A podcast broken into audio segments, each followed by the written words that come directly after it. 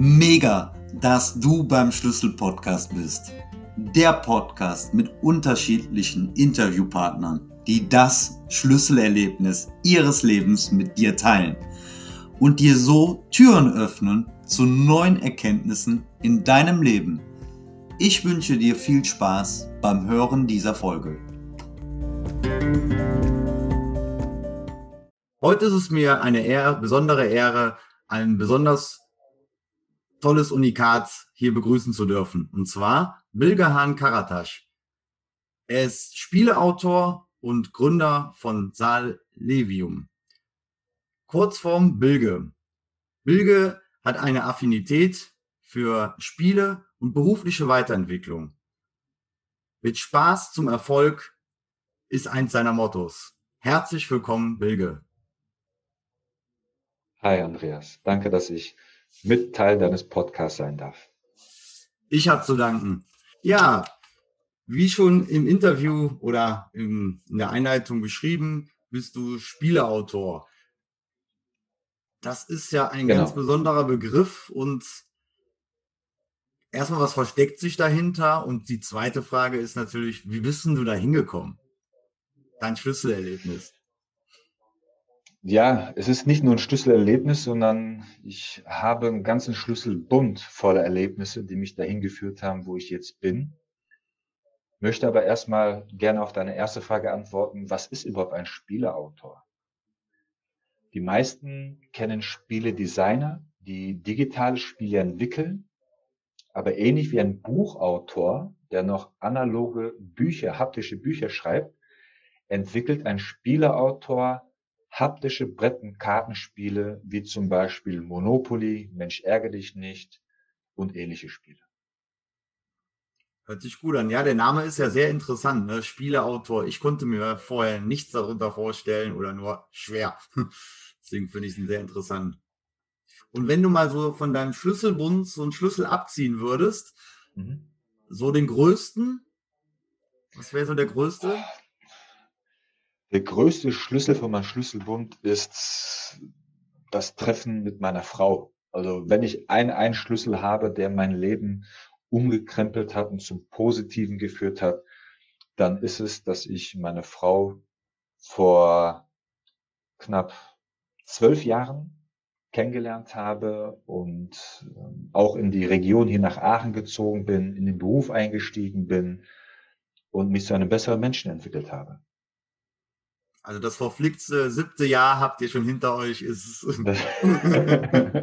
das haben wir hinter uns. Wir sind schon im zwölften Jahr und davon auch über sieben Jahre schon verheiratet. Ah. Ja, herzlichen Glückwunsch, kann man da nur sagen. Dankeschön.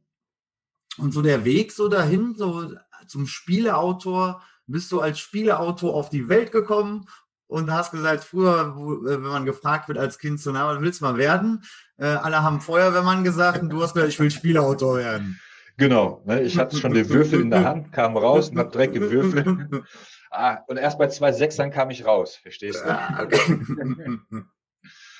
Nein, also Spaß beiseite. Natürlich ähm, war das nicht mein erster Gedanke. Den Begriff Spieleautor habe ich auch erst vor knapp einem Jahr für mich entdeckt und gemerkt, das ist genau das, was ich mache. Ich wusste es halt vorher nur noch nicht.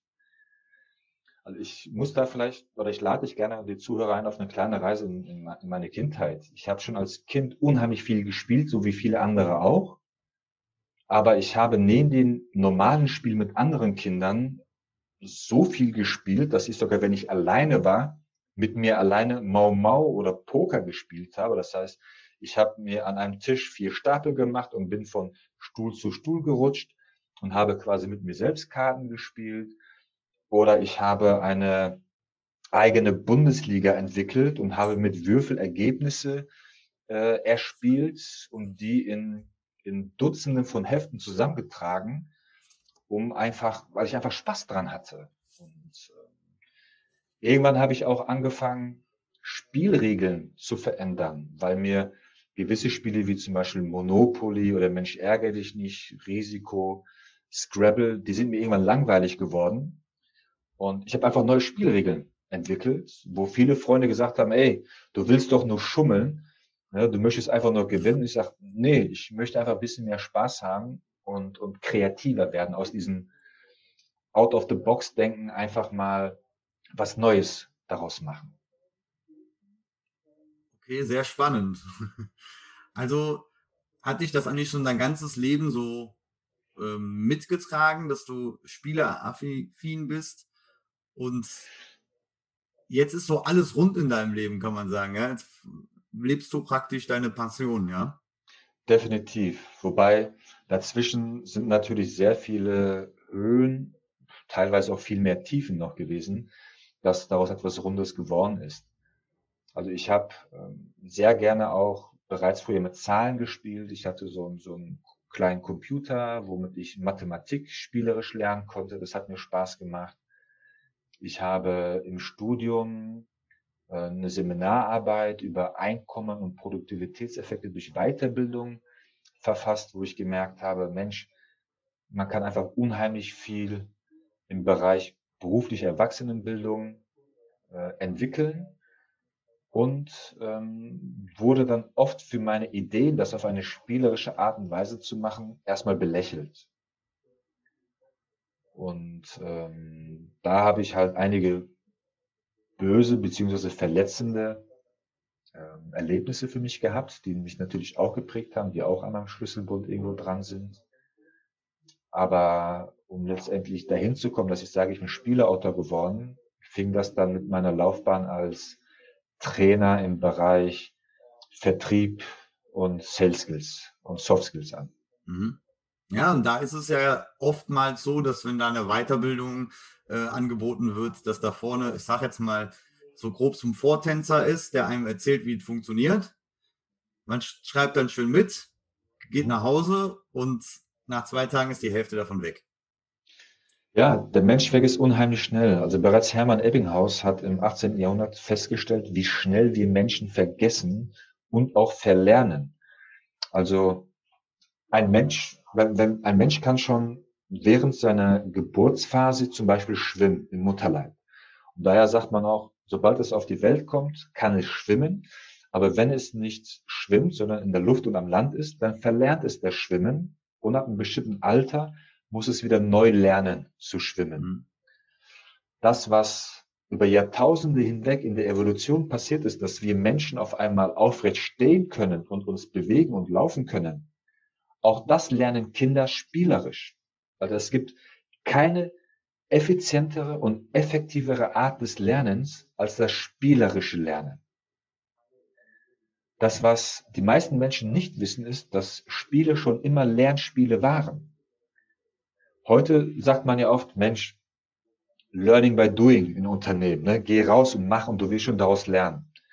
Hätten wir das vor 10.000 Jahren gemacht, wo die Säbelzahntiger noch draußen gewesen wären, man hätte gesagt, hey, mach mal Learning by Doing. Wenn du Säbelzahntiger siehst, wirst du schon daraus lernen. Ähm, nee, ich glaube, die Menschen hätten dann nicht überlebt. Man hat schon damals spielerisch den Umgang mit Pfeil und Bogen gelernt, mit Spurenlesen gelernt, bis man dann so weit war, tatsächlich in die Praxis rauszugehen. Es wurden auch in den alten chinesischen Dynastien und ägyptischen Reichen wurden Spiele in den, in den Gräbern entdeckt, ob es Senet, Go oder auch Schach war, womit früher Könige und Feldherren quasi ihre strategischen und taktischen Fähigkeiten trainiert und weiterentwickelt haben. Und auch im moderne Zeitalter hinweg wurden Spiele immer wieder als Lern- und Trainingsspiele eingesetzt. Unter anderem das Puppenhaus. Das Puppenhaus war ein pädagogisches Spiel, um jungen Mädels die Dynamiken einer Gesellschaft in einem Haus näher legen sollen. Böse ausgedrückt, sie hätten gelernt, wo ihr Platz im Haus ist, aber das ist zum Glück so nicht der Fall. Es ging tatsächlich um gesellschaftliche Formen, um gesellschaftlichen Umgang. Doch seit den 50er und 60er Jahren sind Spiele zu Massenware geworden. Das heißt, Spiele haben den Weg in die Kinderzimmer gefunden als Massenware und dieser Effekt eines, eines Lernspiels, eines Trainingsspiels ist teilweise bis komplett verschwunden obwohl viele Spiele, die auch du spielst, wahrscheinlich tatsächlich Lernspiele sind. Ja, ich mir fällt da zum Beispiel eins ein, äh, Memory ist ja ein Lernspiel, ne, fürs Gedächtnis, äh, auch in der Kindheit ein bisschen äh, zu fördern. Und natürlich ist es so, dass auch spielerisch äh, Sachen aufzunehmen, zu lernen, die sitzen ja viel tiefer. Also bei einem Brettspiel, wie, wie das, was du entwickelt hast, ist ja auch die Fähigkeit, Mensch, ich komme ja selber in Interaktion. Ich bin nicht derjenige, der einfach nur auf dem Stuhl sitzt und zuhört ähm, und Wissen reingeprügelt kriegt, sag ich mal, wie, wie in, in, unserem Schulsystem, sondern ich tue ja selber was, ja. Und das geht ja schon so in die Richtung, ähm, sag ich mal, Superlearning. Ja, also der Begriff Superlearning sagt mir jetzt ad hoc nichts, aber es hm. ist für mich die natürlichste und effizienteste Art und Weise des Lernens ähm, du hast Memory genannt. Memory ist ein kognitives äh, Trainingsspiel. Ähm, Mensch, ärgere dich nicht, ist das super Klassik-Vertriebsspiel, denn bei keinem anderen Spiel lernst du zu gewinnen und zu verlieren, beziehungsweise mit deinen Emotionen umzugehen, wenn du immer wieder eine neue Runde drehen musst, um irgendwann ans Ziel zu gelangen. Also deine Frustrationstoleranz, die steigt dabei enorm. Ebenso wissen viele auch nicht, dass Monopoly an sich ein Lernspiel ist, das von Lizzie Maggie im Jahre 1904 entwickelt worden ist, um Vermietern beizubringen, wie sie mit Steuern und Enteignung umzugehen haben. Aber diese Idee wurde irgendwann von einem arbeitslosen Amerikaner geklaut, der daraus ein Massenspiel gemacht hat und seine Millionen gescheffelt hat. Vom, vom Tellerwäscher zum Millionär. Ja, einfach eine Spieleidee klauen, sogar dieselben ja. Rechtschreibfehler drin lassen und zack, bumm, äh, jeder Mensch kennt Monopoly. Ja. Ja, vielleicht, äh, ich hoffe, dass es dir mit deinem Spiel genauso geht, dass es irgendwann jeder kennt und bei jedem zu Hause ist. Ähm, möchtest du mal so grob erklären, worum es denn in deinem Spiel geht? Weil Spiele erfahren bist du, das wissen wir jetzt alle schon. Mhm. Gerne, also da ist auch ein weiteres Schlüsselerlebnis oder ein Schlüsselbund noch mit hintergepackt. Ja. Ähm, ich habe bei einem damaligen Auftraggeber ein Quizspiel gehabt, das in Form von Jeopardy gespielt worden ist und habe das auch bei anderen Auftraggebern quasi adaptiert und mit weiterentwickelt und habe noch Jahre später von den Teilnehmern gehört, hey Bilge, damals, als wir Jeopardy gespielt haben, boah, das war mega cool. Ich kann mich noch ganz genau dran erinnern. Und das Wissen, das dort vermittelt worden ist, das habe ich immer noch im Kopf. Und ich dachte mir, wow, also dieses spielerische Lernen, das hat tatsächlich einen verlängernden Trainingseffekt.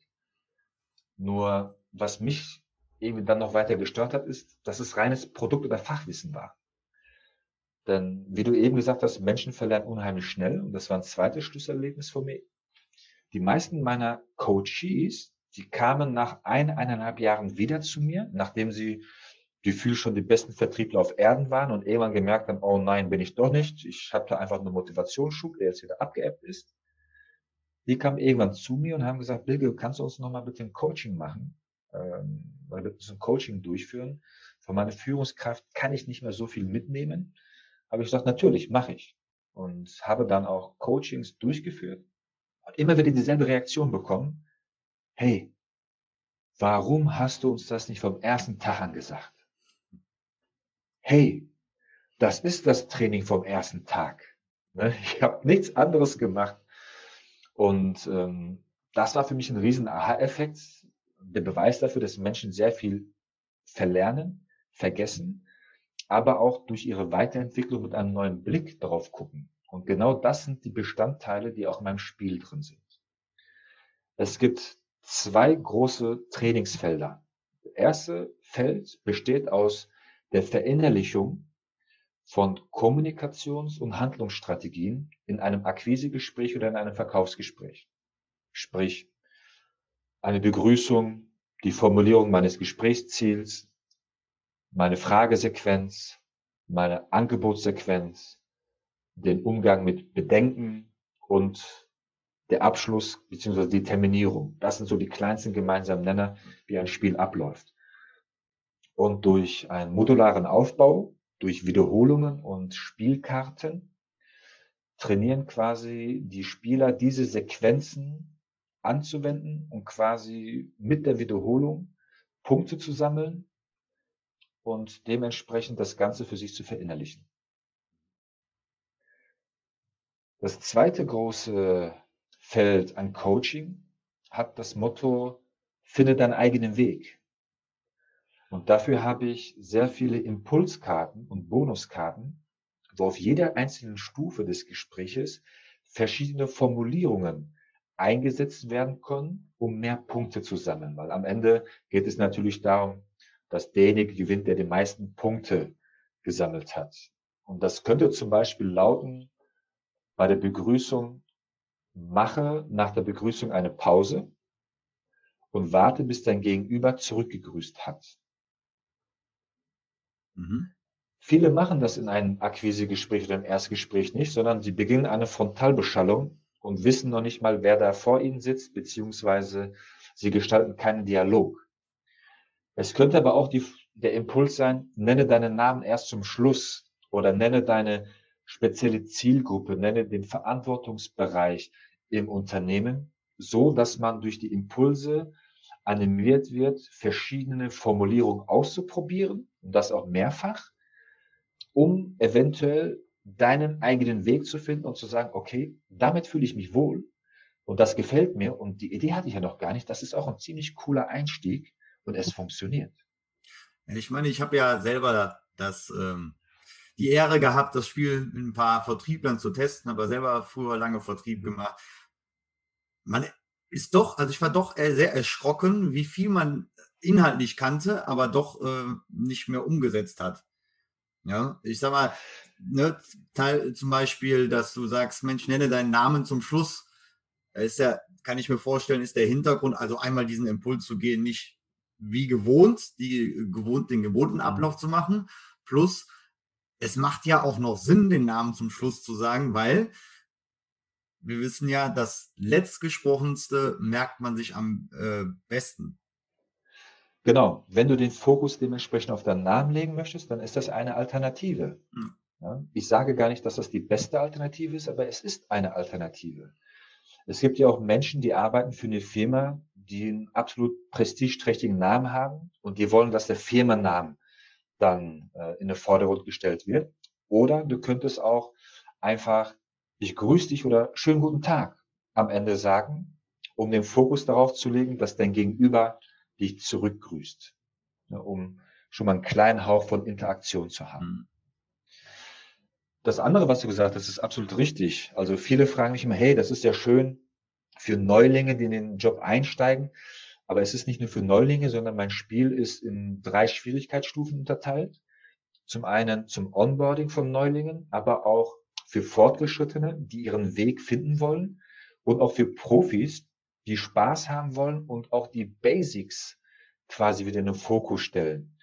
Denn es ist total menschlich, dass wenn du deinen Weg gefunden hast, irgendwann versuchst, Abkürzungen zu nehmen.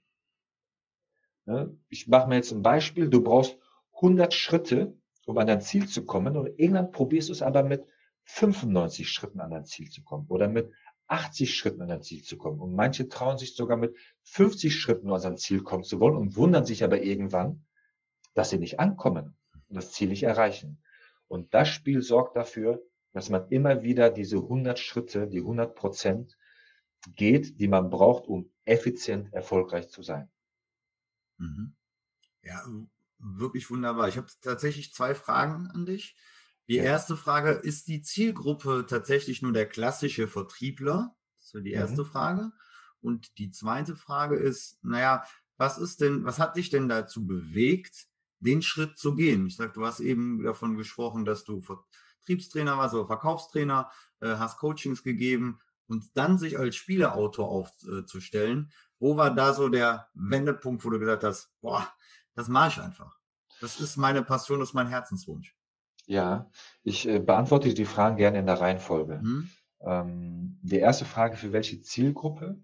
Letztendlich für jeden, der mit Vertrieb erfolgreich sein möchte. Das können klassische Vertriebsbranchen wie die Telekommunikation, Finanzbranche, Pharmaindustrie sein.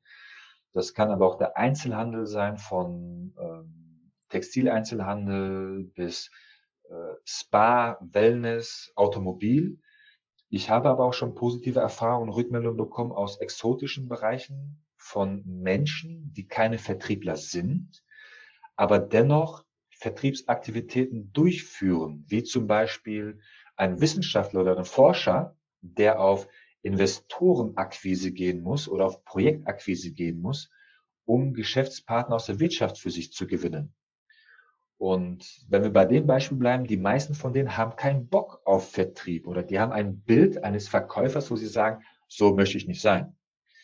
Und äh, genau dort setze ich mit den Spielen an und genau dort sorgt es dafür, dass die Leute ihren Geist wieder öffnen und sagen, hey, ob ich jetzt Wissenschaftler bin, ob ich Kosmetikerin bin, ob ich ähm, im Einzelhandel, ob ich als Finanzberater agiere, egal was, sobald ich etwas verkaufe, ob es ein Produkt, eine Dienstleistung oder eine Idee ist, muss ich vertriebliche Kompetenzen aufweisen und für alle die äh, ist mein Spiel ein gutes Werkzeug.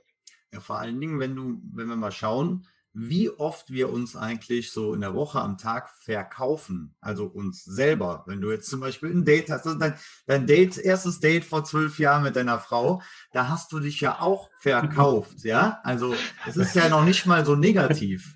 Oder ein Vorstellungsgespräch ist auch nichts anderes wie ein Verkauf. Du verkaufst deine Persönlichkeit. Jetzt nicht, dass du käuflich bist, aber ich glaube, der Sinn ist so äh, hinter klar geworden. Ich, ich, bin bei dir. Also ich musste schmunzeln, weil ich mich absolut schlecht bei meiner Frau am Anfang verkauft habe. aber sie mir trotzdem eine Chance geben wollte, weil sie gesagt hat, Mensch, der hat aber ein gutes Herz, der, der, da, da steckt noch mehr hinter. Ne? Mhm. Also an der Stelle Dankeschön, Hanihan. Ähm, das äh, hat mein Leben umgekrempelt. Aber ich bin bei dir. Also auch für Recruiting-Ansätze kann es genutzt werden. Recruiter sagen auch, nee, wir sind keine Verkäufer. Doch, du brauchst aber dieselben Kompetenzen. Du musst zuhören können. Du musst die Antworten filtern können. Du musst Nutzen formulieren. Du musst verbindliches Vertrauen aufbauen und zu einem Abschluss kommen. Du musst die Pains und Gains bei deinem Gegenüber herauskitzeln und einfach herausfinden, ob es zu einem Matching kommt oder nicht. Und das ist beim Verkaufen auch, weil alle Menschen, die immer vom Verkauf, Verkauf, Verkauf reden, vergessen, dass es auf der anderen Seite einen Käufer gibt. Und der Käufer sind wir. Wir sind Konsumenten. Wir sind Konsumentenmonster. Wir konsumieren ohne Ende am Tag, was wir gar nicht könnten, wenn es keinen Menschen gäbe, der etwas verkaufen würde. Ja, und ich glaube, ähm, um dann auf, dein, auf die zweite Frage einzusteigen vorab, mhm. ähm, ich glaube, dass viele Leute ein falsches Bild vom Verkäufer haben. Also gerade hier in Deutschland, wenn du so Amerika mal guckst, da bist du, wenn du ein Verkäufer bist, ähm, schon was mehr. Es hat mehr Ansicht als hier in Deutschland. Und ähm, hier hat es immer so den Auftrag, der will mir was aufschwatzen, der will mich manipulieren, obwohl Manipulation ja auch nicht unbedingt ein schlechtes Wort ist. Das ist äh, leider auch nur hier so ich sag mal, ähm, so aus meiner Warte, ich habe irgendwann mal LKW-Mechaniker gelernt, habe dann im mhm. Vertrieb angefangen, im Möbelhandel, aber nur weil ich vorher einen Arbeitsunfall hatte, hat mir das Kreuzband gehimmelt. Dann war Ende mit ähm, Mechaniker und habe gedacht, nein, das machst du mal für ein Jahr, weil so ein, sorry, in meiner Welt damals, so ein Laberkopf, der sich da hinstellt, ein bisschen bla bla macht, schick aussieht, naja, da brauchst du nicht viel für zu können. Als ich es dann doch ja. gemacht habe, habe ich dann tatsächlich gemerkt, naja, da gehört halt doch ein bisschen mehr dazu hinter. Und das sieht, also das sieht man ja gar nicht. Also der Kunde, am besten verkaufst du ja, wenn der Kunde es nicht mitkriegt, was da alles für Arbeit drin steckt. Und Wissen, ne? Da steckt unheimlich viel, ja, also da steckt unheimlich viel Arbeit hinter. Ich habe vorhin noch kurz ein Meeting gehabt mit einer Projektmanagerin, der ich auch mal kurz aufskizziert habe, welche Fähigkeiten denn ein Außendienstler mit sich bringen muss. Und wir fangen mal grob an bei, bei Produktwissen, Branchenwissen, ähm, bis hin zu Soft Skills im Bereich Zeitmanagement, Prioritätenmanagement, äh, bis hin zu Verkaufsskills wie Kommunikation, Rhetorik, aber auch äh, Empathie, Persönlichkeit, authentisch, geistig flexibel zu sein. Da kommen so viele Fähigkeiten, Kompetenzen zusammen, dass es eine logische Konsequenz ist, dass wir viel zu viele Vertriebler verbrennen viel zu viele Potenziale, äh, Umsätze und Menschen verbrennen. Ne, da bin ich direkt bei, bei der Beantwortung deiner zweiten Frage, was meine Schlüsselerlebnisse waren. Ich habe immer versucht, ein guter bis sehr guter, wenn nicht sogar ein hervorragender Trainer zu sein, durch interaktives Arbeiten, durch gemeinsames Erarbeiten, durch kleine Wiederholungen, durch Storytelling, mit allem drum und dran. Trotzdem habe ich es nicht geschafft, dass wir viel zu viel Umsätze, Potenziale und tatsächlich viele Menschen verbrannt haben. Mich haben Trainees angerufen, Coaches angerufen, die auf einmal nicht mehr schlafen konnten, die mit dem Druck nicht umgehen konnten, äh, die einfach krank geworden sind, äh, nach, nach drei Wochen, nach drei Monaten, nach drei Jahren. Und ich habe mich einfach gefragt, Mensch, wie kann ich das verändern? Woran liegt das eigentlich? Und habe festgestellt, dass der Bereich Kommunikation einfach in Deutschland viel zu wenig geschult wird. Das, das müsste ein separates Fach in der Grundschule sein, in der weiterführenden Schule sein, in der Berufsausbildung sein. Das müsste genauso ein Fach wie Sport sein, ne, dass man einfach immer hat. Ähm, der zweite Punkt war, dass ich gemerkt habe, dass die Wiederholung, die Eigenmotivation zu trainieren, oft keinen Spaß gemacht hat. Stell dir vor, du bist Fußballtrainer, das habe ich auch gemacht, das war auch ein Schlüsselergebnis. Ähm, du bist Fußballtrainer und du möchtest, dass deine Jungs oder Mädels eine super starke Kondition aufbauen und du schickst sie jeden Tag durch den Wald. Die müssen immer nur geradeaus laufen durch den Wald das macht auf Dauer keinen Spaß. Wenn du aber spielerische Aspekte reinbringst, wenn du ein Parcours aufbaust, wenn du einen Wettbewerb, eine Challenge draus machst, wenn du spielerische Übungen reinbringst, dann haben die Jungs und Mädels Spaß an den Übungen und bemerken noch nicht mal, dass sie ihre Kondition aufbauen, zumindest nicht bewusst oder ab einem Zeitpunkt, wo sie sagen, hey Coach, ganz ehrlich, boah, ich habe ein Sixpack das erste Mal in meinem Leben. Ich habe es gar nicht gemerkt durch dein Training.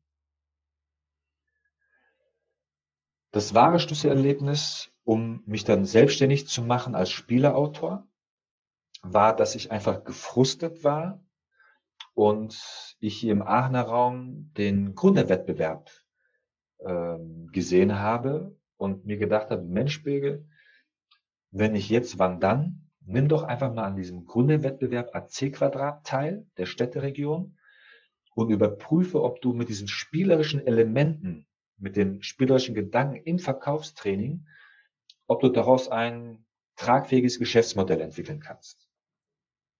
Und ich habe mich dran gesetzt, habe dann zur Halbzeit die Hälfte meines Businessplans abgegeben, wurde tatsächlich äh, unter den Top Ten gewählt und dachte mir, okay, das, das, wenn ich da schon gewählt werde, dann, ach, da sitzen doch bestimmt nur irgendwelche Studenten der RWTH oder der FH Aachen, das ist so ein kleiner Klüngelverein, die haben mit Business nichts zu tun. Gehst du mal hin, schaust dir das an. Und dann bin ich da hingegangen. Ich wurde in die Digital Church hier vom Digital Hub äh, in Aachen eingeladen. Hier war die, die Zwischenprämierung. Und auf einmal sehe ich nur in der ersten Reihe sitzt der Oberbürgermeister, der Vorstand der Sparkasse Aachen, der IHK, der Aachener Bank und von zig anderen renommierten äh, Unternehmen, Mittelständern hier aus der Region. Und da dachte ich, okay, das ist jetzt nicht nur einfach so ein kleines Ding, sondern das ist schon eine coole Sache. Und da habe ich Blut geleckt. Und dann dachte ich mir, alles klar, ich wurde unter die Top 10 in der Halbzeit gewählt. Jetzt möchte ich auch unter die Top 3 des Wettbewerbs kommen und tendenziell auch einen kleinen äh, Geldpreis dafür äh, für mich, für mich einheimsen. Und in der Tat äh, habe ich es geschafft, äh, unter die Top 3 zu kommen. Die Siegerin bzw. das Siegerteam ist ein Team der RWTH Aachen gewesen, die lebensrettende Herzimplantate effizienter und schneller individueller bauen können. Das zweite Team der Fachhochschule Aachen ähm, haben Satelliten in den Weltraum geschossen. Ich weiß gar nicht mehr warum. Und das dritte Team war Salevium, meine Frau und ich. Aber du hast noch, äh, ich weiß ja, du hast noch einen Mitarbeiter. Den, den Außen. Ich habe noch einen. Ja. Den Außendienstler oder nee, den Feel Good Manager oder wie hast du noch mal genannt? Den sehr haarigen Mitarbeiter. Ah. Pablo, unseren äh, Outdoor-Manager, der Freizeitaktivist und Agility-Athlet. Pablo ist unser zweieinhalbjähriger äh, Terrier, der uns auf Trab hält und dafür sorgt, dass wir mindestens dreimal am Tag auch an die frische Luft kommen, damit ich hier im Büro nicht meine Rückenleiden erliege. Das ist so, und das auch mit Spaß, ne? ja, das, also ich merke auch, mit, mit Pablo könnten wir stundenlang spazieren gehen, der wird nicht müde, ja. aber wenn ich mit ihm spiele, ob es jetzt Denkspiele sind oder ein bisschen Bewegung und Zerrspiele sind, das äh, powert ihn aus, das powert mich aus. Und wir sind einmal die Woche beim Hundetraining, beim Agility-Training äh, bei der Christina Kuko in Belgien, kann ich nur wärmstens empfehlen. Ähm, sie war, glaube ich, auch mal deutsche Meisterin, Europameisterin und Weltmeisterschaftsdritte.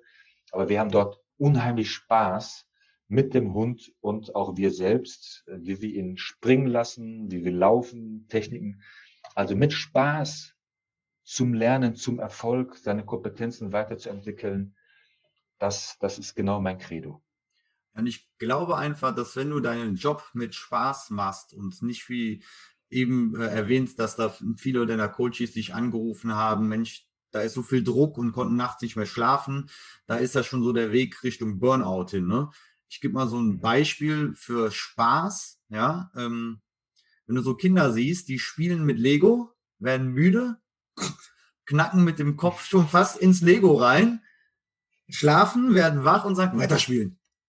Genau. Und die brennen aber nicht aus. Also die machen sich ja keinen Druck und den Druck im Endeffekt macht man sich ja nur selber. Das ist aber die Frage, wie viel Druck nehme ich denn von oben, der von oben kommt? Wie viel nehme ich denn dann für mich an?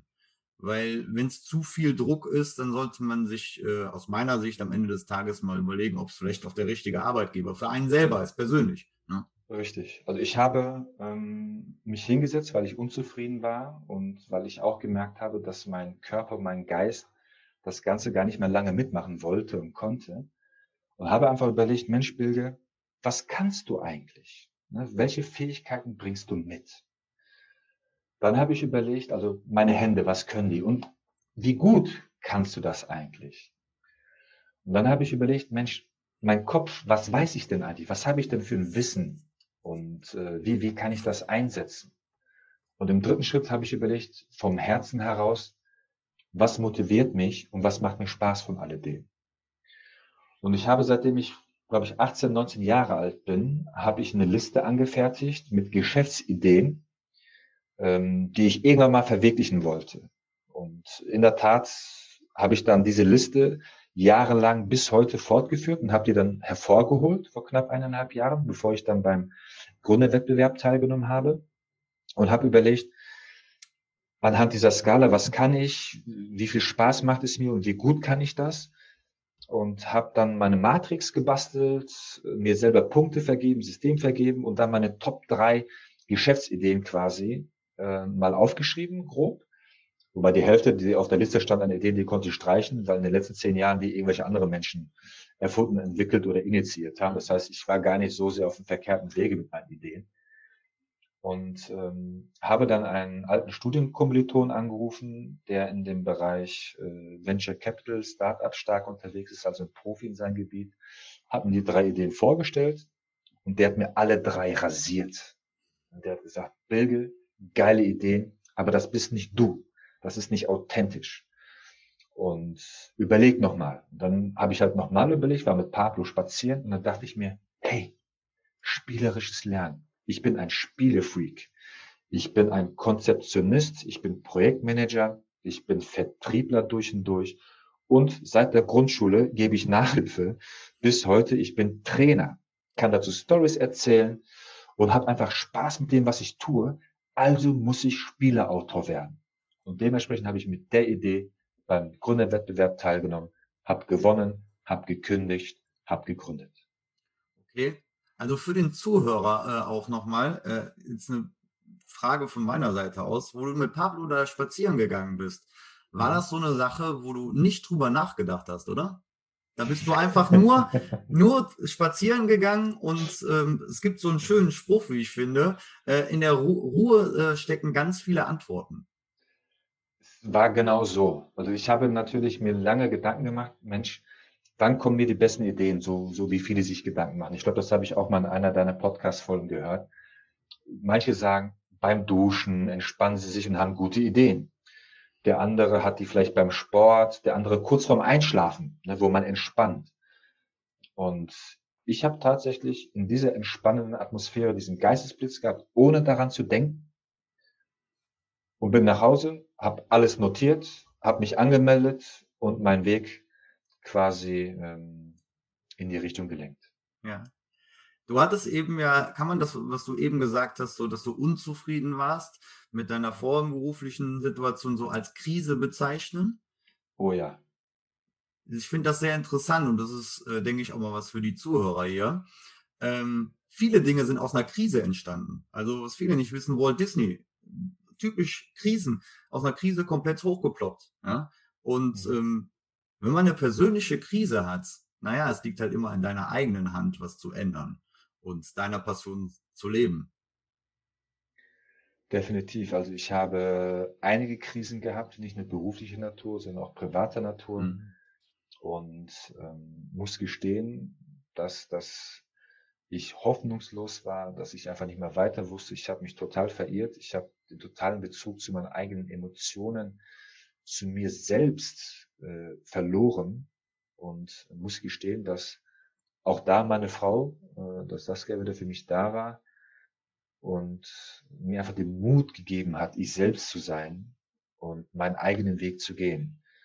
Und der zweite Faktor war tatsächlich, und da bin ich unheimlich dankbar für das gesamte Gründerteam der Städteregion, ähm, plus Jury drumherum, dass mir unbekannte Menschen, wofür ich vorher ausgelacht worden bin, für spielerische Ideen, spielerische Konzepte im Verkaufstraining, dass dort Experten saßen, die mich unterstützt haben, motiviert haben und quasi dadurch halt ich ein sehr glückliches Leben führe und gelernt habe, dass auch das richtige Umfeld eine sehr, sehr wichtige Rolle spielt, wie wohl ich mich fühle und wie glücklich ich bin. Ja, es gibt äh, da auch einen ganz tollen Spruch, du bist die Summe der fünf Menschen, mit denen du dich umgibst. Weil du nimmst ja immer irgendwo was von den Leuten an. Und ich finde es sehr beeindruckend, dass du in dem Wettbewerb von dem ähm, Gründerseminaren da ähm, gegen lebensrettende Maßnahmen und äh, Forschung im Weltall gewonnen hast. Danach kommst du direkt mit Spaß, also äh, mega cool. Und du sprachst eben so schön, Empathie an ist so wichtig im Vertrieb. Ähm, ich sag mal, aus der Krise, die du da eben beschrieben hast, ähm, bist du ja nochmal ein bisschen ein Stück empathischer für dich selber geworden, also Empathie. Ich glaube, die ist auch sehr, sehr wichtig. Bevor man empathisch sein kann, muss man sich immer so ein bisschen selber äh, verstehen. Das fand ich ganz, mhm. ganz interessant. Ähm, würdest du jetzt rückblickend auf diesen, deinen Weg sagen, es war zwar nicht immer einfach, aber es hat alles dazugehört? Ja, definitiv. Also ich bin kein Mensch, der äh, viele Sachen bereut, vor allem nicht, nicht Phasen, weil ich nur da bin, wo ich bin, weil es genauso gelaufen ist, wie es gelaufen ist. Dennoch gibt es natürlich ein paar Situationen, wo ich mir denke, hey, das würde ich jetzt anders machen, da bin ich in ein Fettnäpfchen getreten oder da war ich einfach vielleicht mal ein Arschloch, ohne dass es mir bewusst war. Aber das alles hat, hat anscheinend so passieren müssen, so rede ich mir das ein, somit fühle ich mich wohler. Ich kann es so oder so nicht mehr ändern, dass ich jetzt genau da bin, wo ich bin. Ich bin froh, dass ich 36 Jahre jung bin, dass ich jetzt es gemerkt habe, wer ich bin, wie ich den Zugang zu mir wiederfinden kann und dass ich tatsächlich damit auch andere Menschen berühren kann und Spaß, Erfolg durch spielerisches Lernen in die Welt hinaus posaunen kann. Ja, und du hast gerade so schön beschrieben, wenn du wieder zu dir gefunden hast, kannst du, ähm, also aus meiner Sicht auch so ein bisschen die Energiequelle von dir selber anzapfen, ja, und auch da wieder äh, ein Euro ins Phrasenschwein, Energie folgt der Aufmerksamkeit oder andersrum. Also wenn du keine Energie ausstrahlst, dann wird keiner dein Spiel kaufen. Und ich bin mir ganz sicher, dass du mit der Leidenschaft für Spielen den richtigen Weg für dich persönlich gehst äh, als Spieleautor und kann jeden nur dazu einladen. Also der Link zu deiner Seite wird natürlich nochmal in den Text zu dem Podcast äh, veröffentlicht, ja. Und wer interessiert ist, soll sich doch einfach bei Bilge melden. Und aus eigener Erfahrung kann ich sagen, ja, Weiterbildung darf Spaß machen und das macht's bei Bilge auf jeden Fall. Cooler Typ. Danke, liebe Bilge, dass du hier im Podcast warst und für deine Zeit und ich freue mich auf den weiteren Kontakt. Dankeschön, wünsche ich auch.